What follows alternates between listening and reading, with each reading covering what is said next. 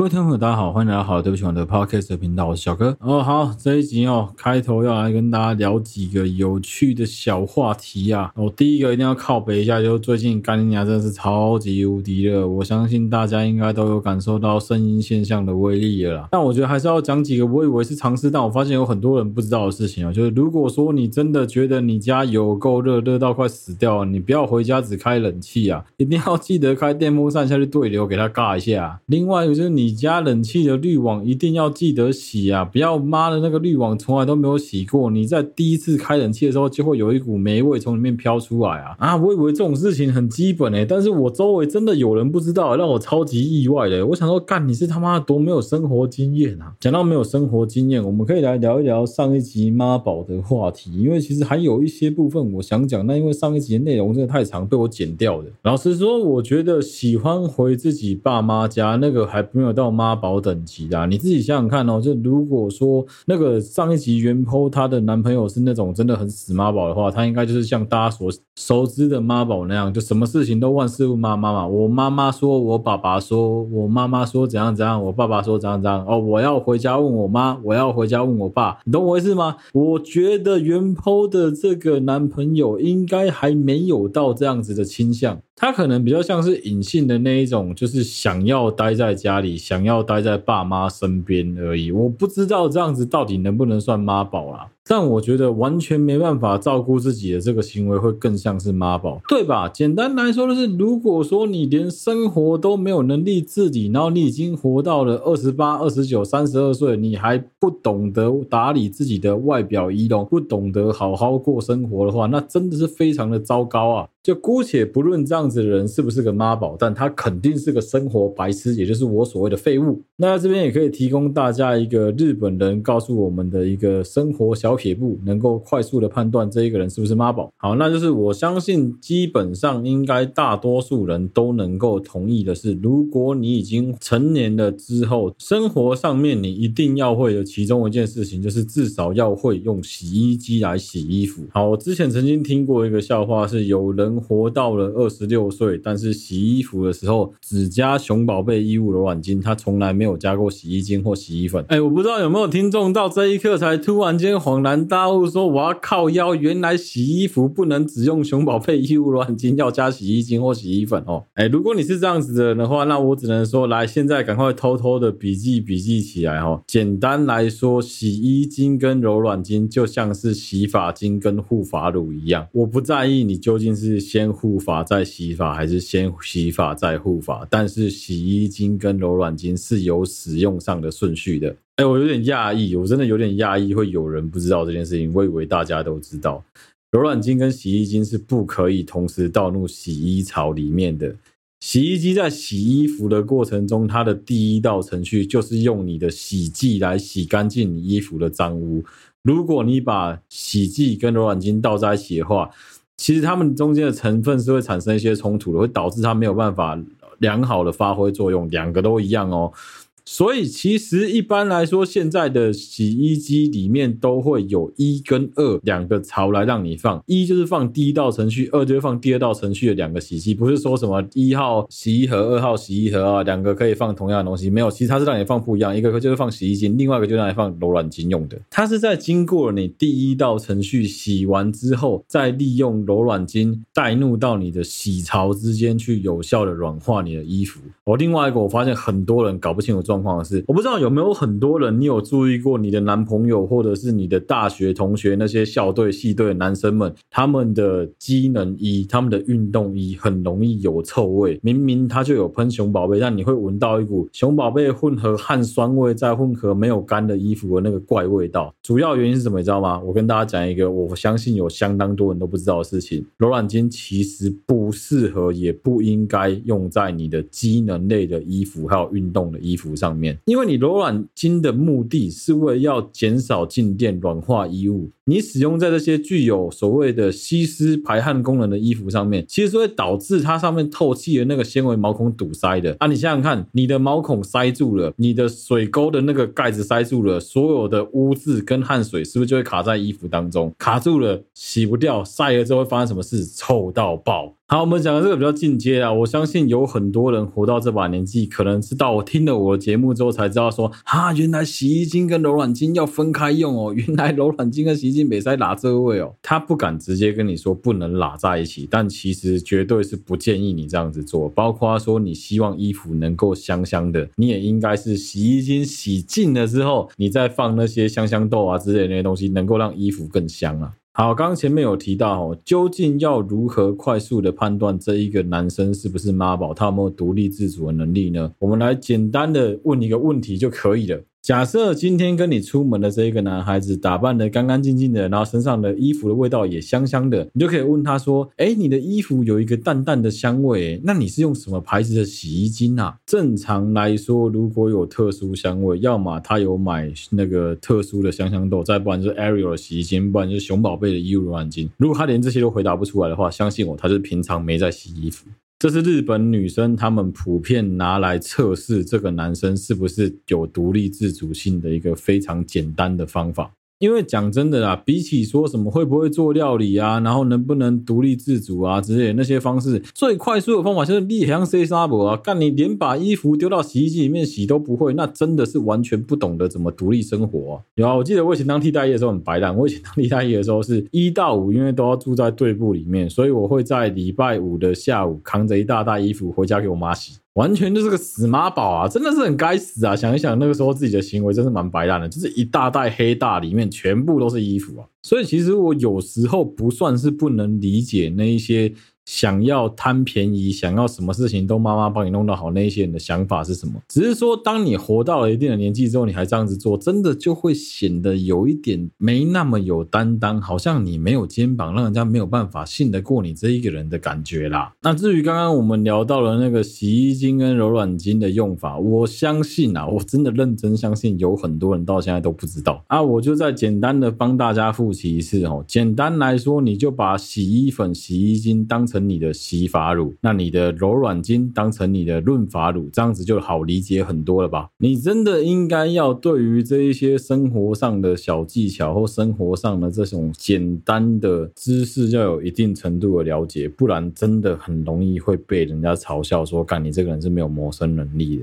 可以跟大家分享一个我自己觉得可以判断这一个人有没有独立的另外一个我觉得蛮有趣的点，就是身为一个男生或女生，他会不会自己缝扣子？我觉得。缝扣子真的严格说起来不算是基础班，已经有点像进阶班了。但是对我来说，我会觉得，如果你连缝扣子都不会的话，那你真的是没有长大。我记得从我们男生进去当兵当替代役的那一刻起，你一定会有一个东西是要你带针线盒。所以说，男生不要骗我，你不会缝，因为你们当兵的时候都有带针线盒，应该多多少少都有被逼着要想办法缝点东西。不小心什么领子破了啊，袖口破了啊，扣子掉了啊，你总要会紧急的缝补吧？没有说要你缝的多细，缝的多厉害，但至少你线穿过去，你总该会吧？这个习惯一直延续到了现在。我就算每一次上船之前，我的行李里面一定会准备一个针线盒。那个针线盒里面包含了，就是简单来讲，就是几支针，然后一个穿孔的穿线器，再加上说很多各种不同颜色的线。哎，我真的没有想到有蛮多小鬼头，就真的现在有人年纪。都可以叫那二十岁的小朋友小鬼头，真的有蛮多小鬼头，妈的不会缝东西我觉得有点意外。明明不是国小、国中家政课多多少少都有教过吗？我觉得你不会看洗标，不会看洗涤标签很正常，因为到现在我都常常搞混那些洗涤标签。不会看怎么办？问你妈，你妈通常都会看啊。基本上就是你不会看，你也可以 Google 吧，Google 他妈超级方便啊。但问题是缝东西没办法 Google，你要怎么 Google 怎么缝东西？缝东西是你自己要会缝啊。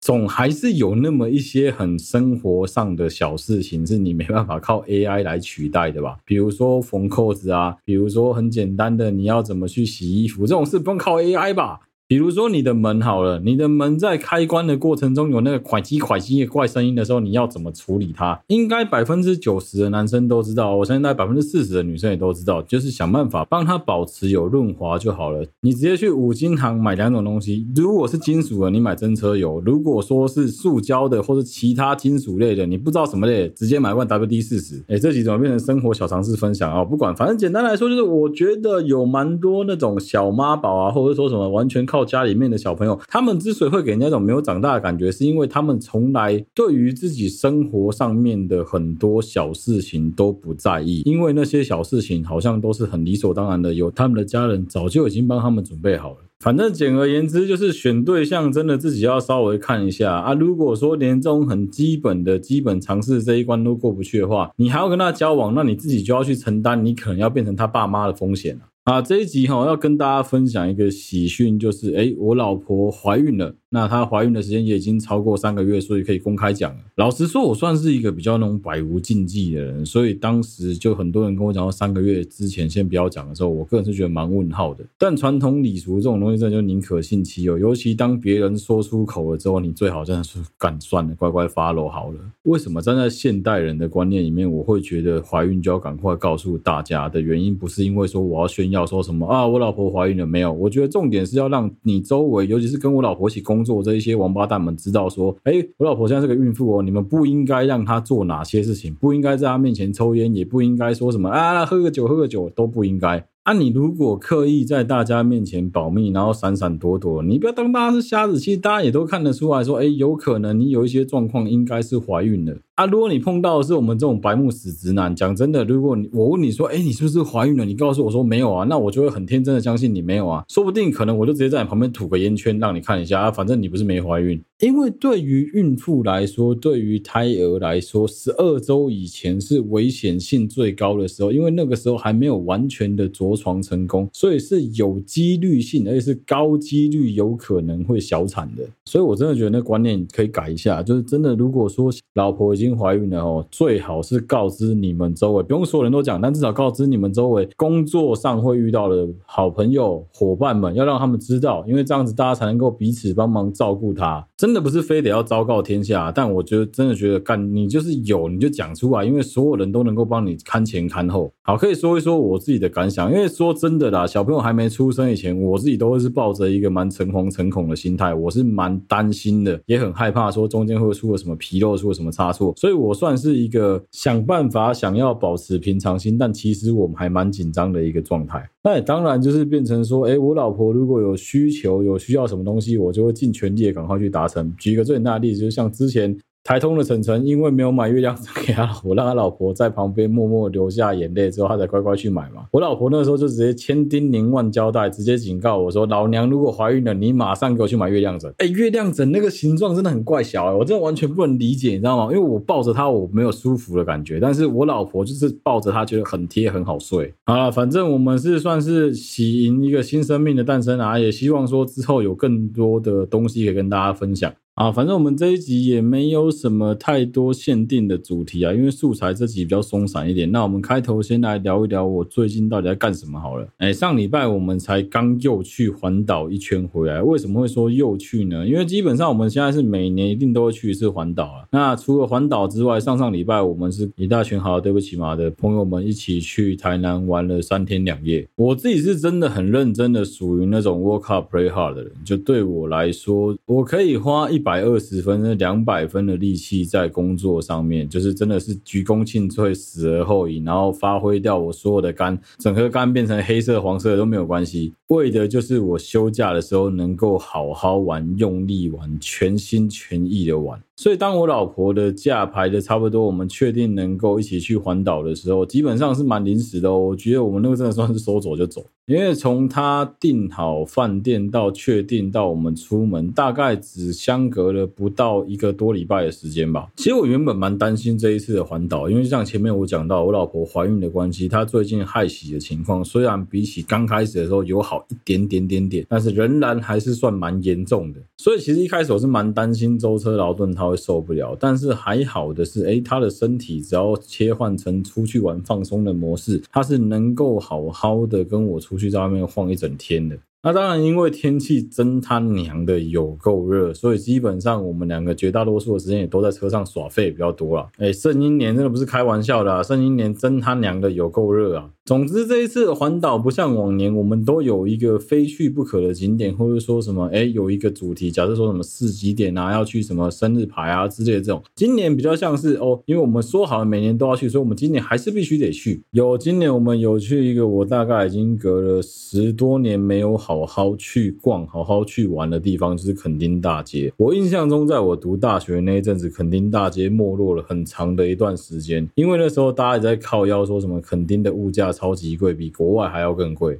所以也让我一直对于垦丁大街保持着一个满脑问号，就我为什么要去那个地方，热得要死，然后要逛一个跟台北、跟台中、跟台南一模一样的夜市。尤其预设立场是那个地方的东西物价又蛮高的情况下，我就会想说，干我塔个派，我再去谁呀？哎，结果我老婆这一次安排蛮巧妙的。为什么会说很巧妙？我老婆这一次安排我们到垦丁的时间是礼拜五的晚上。其实老实说，我记得那个时候是中午左右从台中出发，我们中间先停了一个台南的丹丹，之后直接往高雄屏东开。我觉得算小硬啦，就是因为毕竟这个距离也蛮长的。说真的，你说不累是骗人的，但没有到很累啊。晚上去逛夜市是没有什么问题，但就觉得说啊，看好热哦，然后在夜市上面挤来挤去。但是毕竟不是超大型连假，不是清明、端午、过年、中秋这种大连假，所以其实肯定人潮没有往年看到的那种连假来的这么多。但是当然也不少啦。其实你从一个地方的物价高或低，一个东西就可以判断了，就是有没有学生团。那个时候毕竟还没有算是正式放暑假，所以有一大堆毕业旅行团。我记得我们那时候遇到的是。刚好桃园的一群高中生，那学校人蛮多的，我就至至少可能有十来台游览车人数，然后一台一台一台全部给他放在垦丁大街，让他们去逛。我干那个真的是蛮壮观的。那基本上你能够让学生，尤其是高中生而已，他们能消费得起的地方，我相信应该物价不算是特别的贵啦。哎，他等于是旅行社省下团费呢，他就是让学生在那边直接自理自己的晚餐呢，那个就是旅行社省下来的呢。啊，你怎么可能让学生吃太贵的东西？你要想看学生，有的家里比较有，有的家里比较穷，你总是要能够满足所有人吧。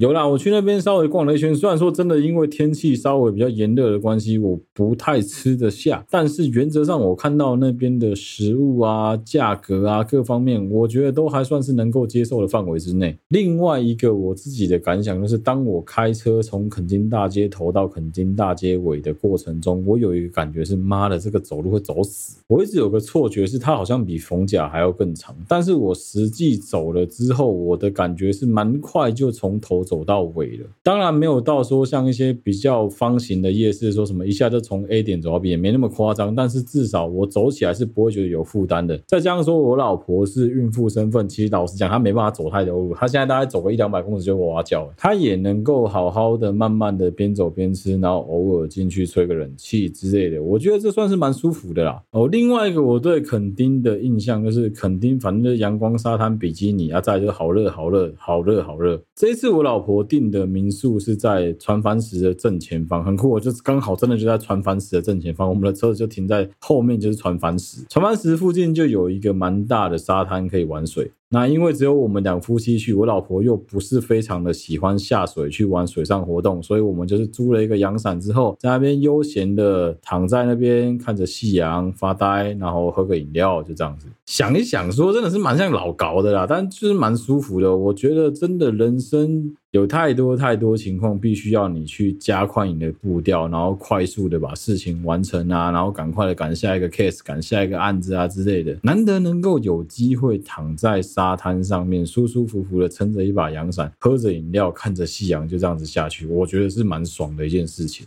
哦。而且有阳伞撑着，也不会觉得太过于闷热，不会觉得太过于不舒服。轻轻的海风吹过来，是有一点黏呐，但我觉得算是可以接受的范围啊。为什么很多人受不了台湾的这个热？就是因为我们台湾的热气跟东南亚一样，都是湿热，相对来说会很黏、很闷、很不舒服。因为我有蛮多有澳洲病的朋友都跟我表示说啊，其实澳洲热起来更热啊，三十九度、四十度啊，很容易会热死人啊。但是澳洲人不会觉得体感上这么热，是因为在澳洲他们的那个热是干热。那台湾这一种基本上在快要下大雨之前的那个闷热，真的是会热个稀烂。真的还蛮推荐大家，如果说你有机会能够去垦丁玩的话，一定要。放下你的脚步，好好的享受那个躺在海边，然后有个阳伞、阳光沙滩比基尼躺在那边耍费的感觉，真的蛮爽的。以住宿来说啊，我觉得如果说你要去垦丁玩的话，比较好的诀窍，其实真的应该是你礼拜四、礼拜五都请假，你在礼拜五或礼拜六的那个晚上就先住在垦丁的民宿，因为那个时候的垦丁人不会这么多，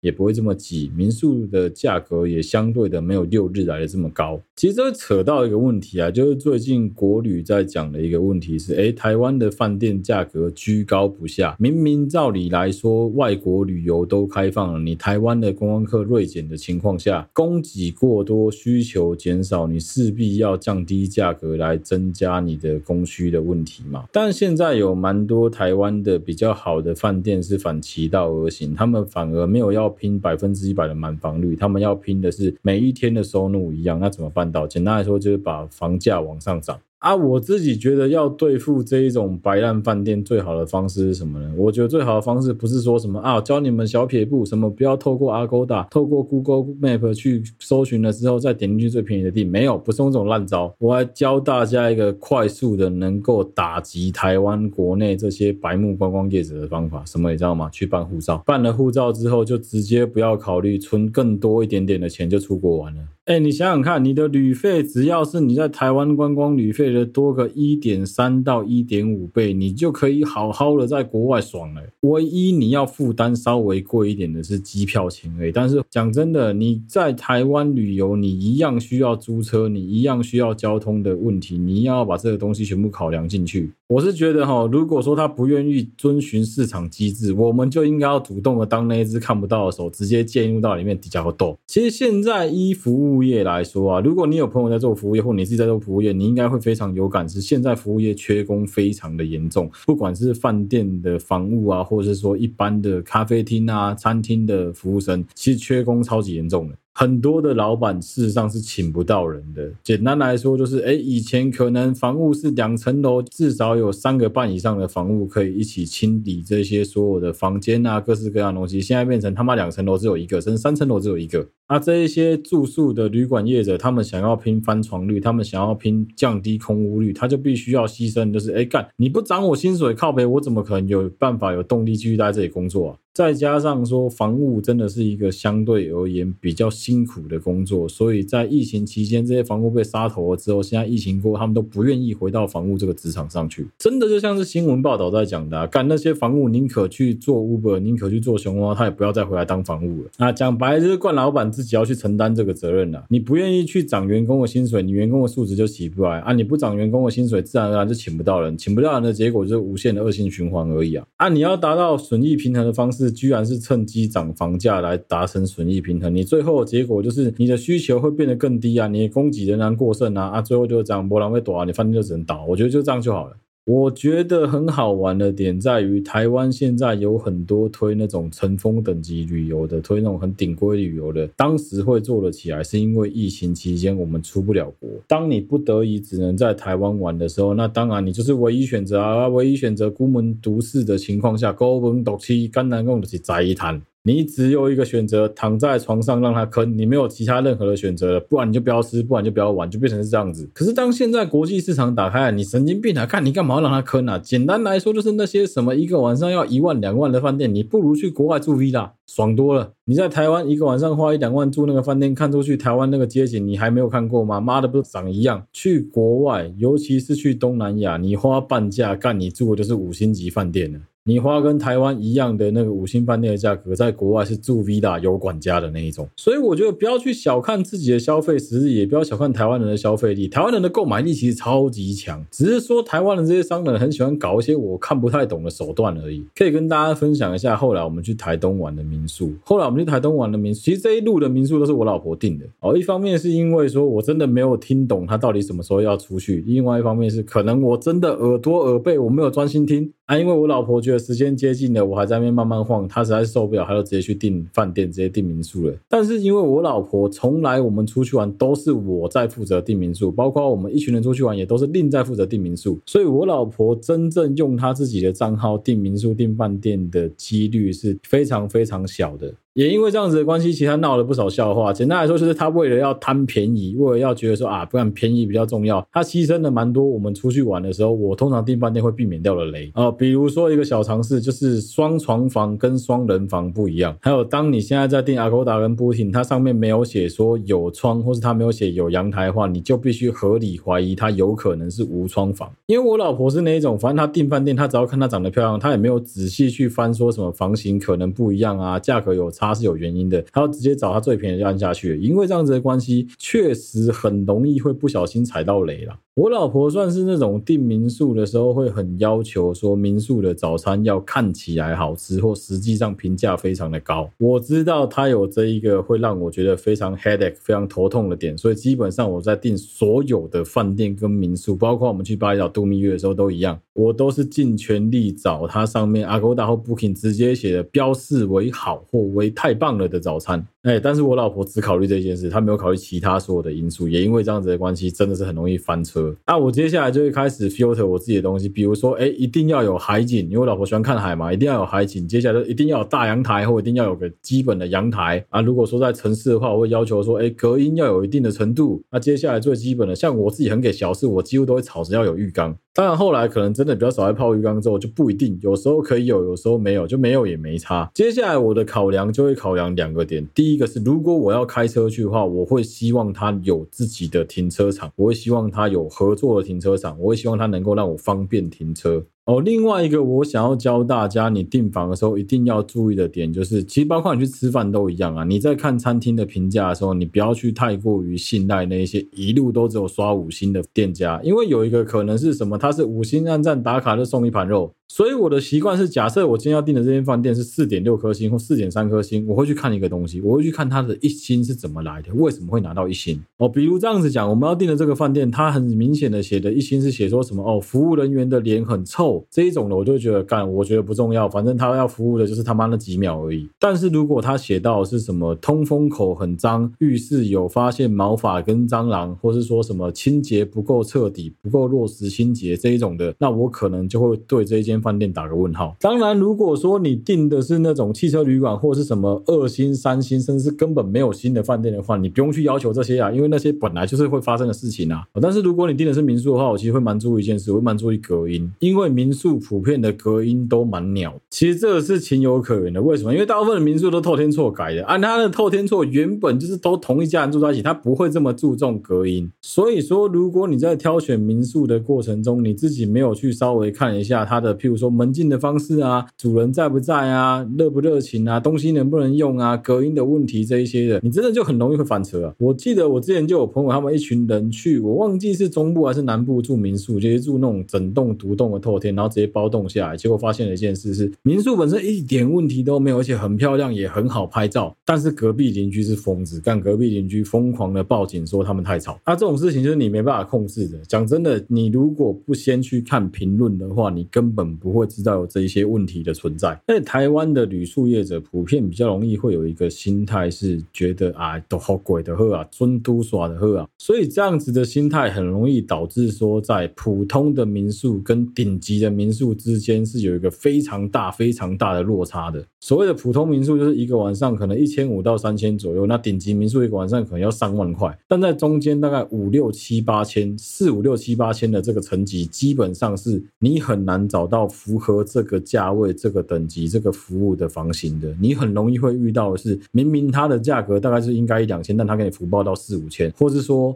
你能住到四五千，是因为那一间饭店原本是一万多块的等级，但是平常日的关系没有客人，所以他卖空房价卖比较便宜。你没办法找到那种持续稳定中上的这种类型的民宿，但饭店就很多啊。我觉得这一点是蛮可惜的啊。那当然就是民宿，你是包栋，或是你们只是一对情侣、一对夫妻去住，我觉得差别也非常非常的大啊。就一样的道理啊，千金难买好处兵啊。你没办法控制的是你邻居的其他那些房客们，空空空空、乒乒乓乓，或带小孩他们嘻嘻哈哈的声音，你真的没办法控制。所以我觉得这也是旅途中很有趣的一件事啊，就你去观察这一些东西，我觉得也算是在旅途上面让我觉得蛮有趣的一点。这一次我们到花东的时候，我们在台东停了一个晚上，我觉得那个民宿其实也没有什么太大的问题，而且我蛮喜欢那个民宿的风格的，因为那个民宿基本上就是那种便宜的民宿，如果说一般平常日很有可能大概八百到一千块就搞定了。啊，那个民宿也是普遍中华民国美学底下很多的我们的爸妈他们。有了钱之后会拿去搞出来的民宿就会长那样。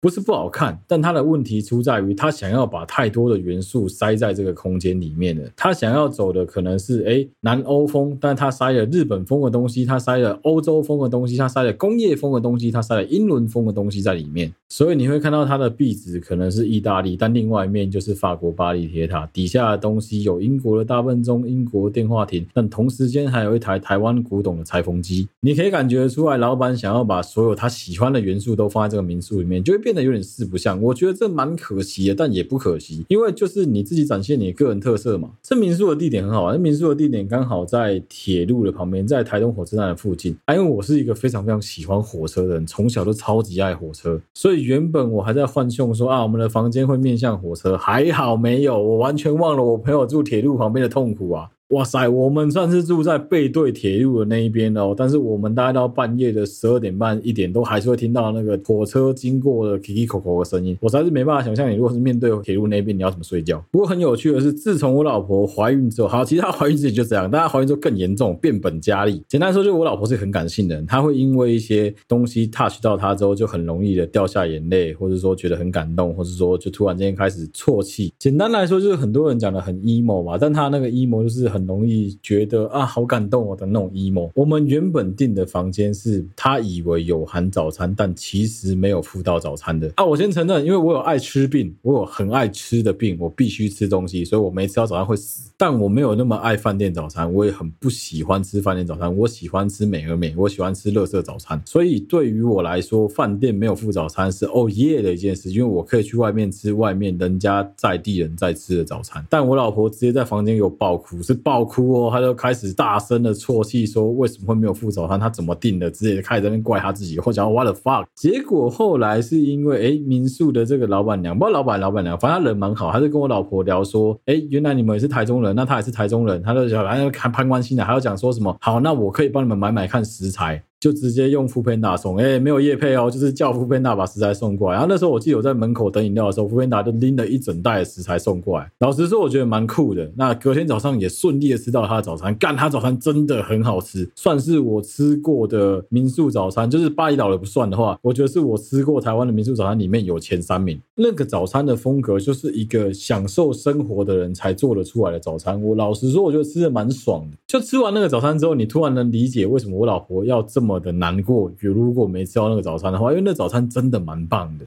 因为我算是一个蛮机掰的人，就是我吃早餐就是什么啊，洋葱也不要，然后生番茄也不要，这个也不要，那个也不要，我觉得我算是一个蛮机掰的人。但那个早餐我就要把它完全的吃光。而且它不是那一种什么只有肉啊、培根啊、香肠这种死胖子爱吃的东西，没有，它其实蛮均衡的。它有水果，它有可颂，它有沙拉，它也有肉，它也有蛋。所以基本上我跟我老婆虽然是分着吃，但我们两个都顺利的把我们桌前的那一整盘食物吃光了。我算是蛮难得的吧。哦，还要跟大家分享一下，就是现在你走那个枫港到台东到枋哎枋山的那一段，现在要比以前更快了，因为现在新的隧道通了，我觉得越来越有那种苏花改的味道，就是它把很多比以前比比较不好走的山路都截弯曲直了。我印象中，之前从枫港开车到枋山大概要开一个半小时到两个小时左右的时间吧。那我印象中这次体感时间大概只有一个小时多一点点而已。因为我印象很深，是我大学的时候跟我朋友两个人为了什么赌气的关系环岛一圈，我们从枫港骑到枋山，我们摩托车就骑了两个半小时吧。所以这几年台湾的道路是真的一直陆陆续续有在改善的，包括我们这一次走苏花改回来台北，我有真的有这个感觉，是台湾的道路交通是真的有在改善的，没有像以前一样这么难走了。我记得以前我在高中要升大学的时候，有推甄过东华的某一个科系，但反正后来去海大。啊，老实讲，我推甄那个科系有点像推甄爽了，就是反正分数到了去推推看，啊，应该是知道自己一定会上岸，想要算了，就我也没有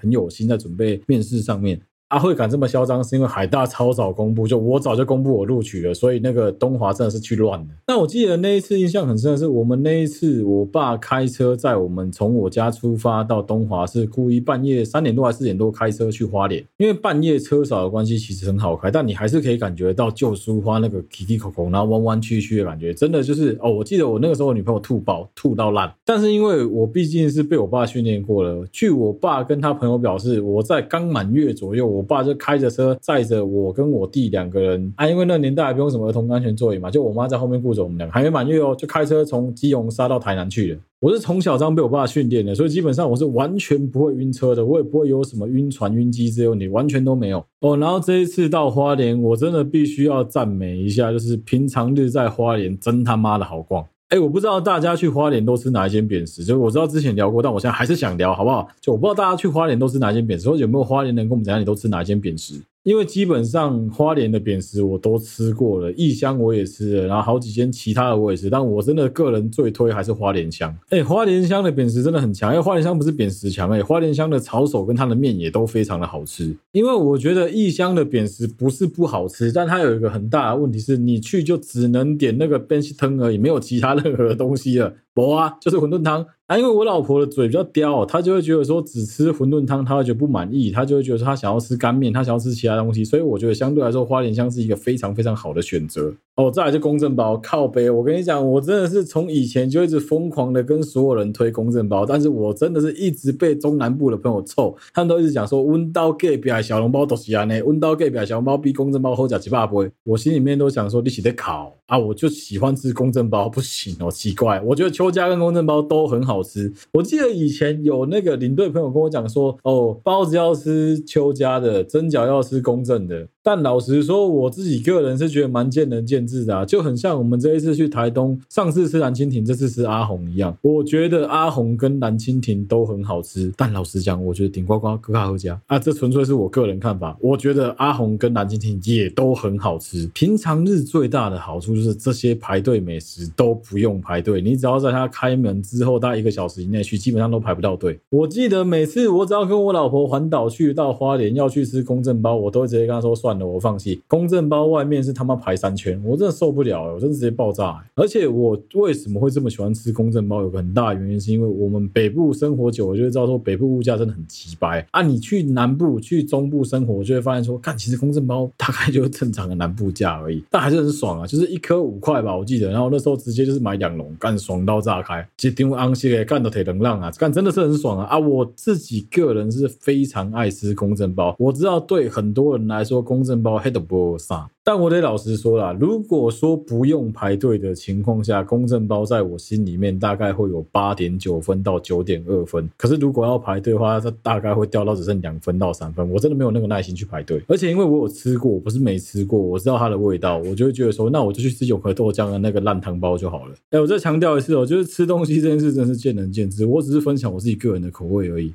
去年去花莲的时候，我们有经过那个新城，还有绕下去嘉兴冰果室买了它的。柠檬冰来吃，嘉兴冰果室也有个笑话，是之前有看到有一个女孩子，是一个女网友，她去嘉兴冰果室吃了那个冰棒之后，觉得惊为天人，哎呦，怎么会有这么好吃的柠檬冰啊？因为这样子的关系，她又回头去再排了一次队，其实她买了一大堆的冰棒，买到她的手拿不下的那个程度，还要先把东西放着，然后再开车回来把冰全部载走，结果后来才发现，她家楼下 seven 就买得到嘉兴冰果式的夹心柠檬冰呢。我自己是觉得还是不一样啊！你去当地买的那个感觉是不同，就跟你去瑞穗牧场去喝到那个当地的统一瑞穗鲜乳，跟你在 seven 买到瑞穗鲜乳还是没比。但我算是蛮能理解那个 kimochi 的问题啊，因为毕竟就是你都去到那个地方了啊。如果你还买到一个在其他地方 seven 就能买到量产型的产品，会觉得很挫折的感觉。哦，有人问过我一个问题是，哎，你既然时间上有搭到七月一号到七月三十号，时间上有搭到，怎么没有去台东看热气球？哎，好了，对不起嘛，我先立个 flag，就是我应该不会去台东看热气球，应该啦。原因很简单，是我觉得台东热气球看起来蛮不壮观的。另外一个原因是我还蛮受不了有那些很尴尬中华民国美学的东西被转印在热气球上，我觉得看的个人认为蛮尴尬的。这不是什么优不优越的问题，就是纯粹我自己个人美感那关过不去而已，不是说什么啊那热气球不好看，就我自己觉得没有我想的这么好而已。那如果有一天我真的去了，也。希望大家不要找这一集来凑我，就我只是纯粹觉得说，我应该是不会想去看啦。主要会没有想要去看，有个很大原因是，之前我有朋友去看的时候，那个时候的台东热气球嘉年华刚办没有几届，所以说其实蛮乱的。那他们去的经验，他们分享给我的东西，我觉得算是一个我蛮不能接受的结果。也因为这样子的关系，所以我就没有打算今年要跟着去热气球嘉年华凑热闹。简单说就是我蛮消贪的啦。我会认为说，我都去看热气球，我一定想要去做热气球。那你在台湾花钱做热气球，那个只能做体验时间太短了。我是真的有希望有一天能够去土耳其那个卡帕多西亚去做他的那个热气球啊。我不知道有多少人知道说土耳其那热气球其实去不是为了做热气球，是为了要看那个卡帕托西亚那个很多的传教士他们做的，还有修士他们所搭起来像红土高原一样的那些修道院的景点。我相信很多人都以为说啊，不就是看热气球而已嘛？没关系，你听我频道都知道。虽然说我不敢号称是什么知识型的 podcaster，但至少我真的能够分享很多莫名其妙的小冷知识啊。因为我真的蛮希望有一天能够去卡帕托西亚做热气球，所以我就会觉得说，那我就先不要去台东的热气球好了。总之，我们这一次的环岛是以垦丁跟花东为主，其他地方都是快速的带过，因为我们时间比较短的关系。但这对我来说，我觉得那就是一个仪式感，就是一个每年都一定要做的事情，每年都一定要跟我老婆一起好好完成它的一件事情。所以今年也成功的如愿去环岛，我觉得对我来说蛮爽的。啊，能够趁机用这件事情来随集，对我来说更爽。啊，其实跟大家分享去环岛的这个所见所闻，我觉得有一半也是希望大家鼓励大家能够多出门啊，不见得说一定要去国外旅游，但台湾真的也蛮好玩的啊。如果说你发现有一些饭店的那个定价真的太高的话，我跟你讲，就不要去住就好了，你就去住一些相对来说比较廉价、比较平易近人的饭店或是民宿，留下来省下来的那些钱就拿去吃好的，就拿去买好的、玩好的，或是说存下来之后有机会再出国去玩。虽然这样讲干，但讲真。真的，这人生苦短啊！你一辈子能够有几个暑假，能够有几个寒假，有机会就是要多多出去玩啊，多花点时间陪陪关心你的人，多花点时间陪陪那些爱你的人。我觉得对于你自己的身心灵调整都蛮重要的啦。好了，这一集的内容就到这边了，希望大家会喜欢。好，对不起，我的 Podcast 的频道，我是小哥。如果你喜欢我们好，对不起，我的 Podcast 的频道的话，欢迎你到我们的 Facebook 粉丝团或是 Instagram 的粉丝专页上面去按赞、追踪、留言，有任何最新消息都在上面发布。无论你使用的是任何一个 Podcast 的平台，都欢迎你在上面帮我们五星按赞、追踪并分享给你周围所有的朋友。再次谢谢大家收听好，对不起，我的 Podcast 的频道，我是小哥，我们下期再见啦，大家拜拜。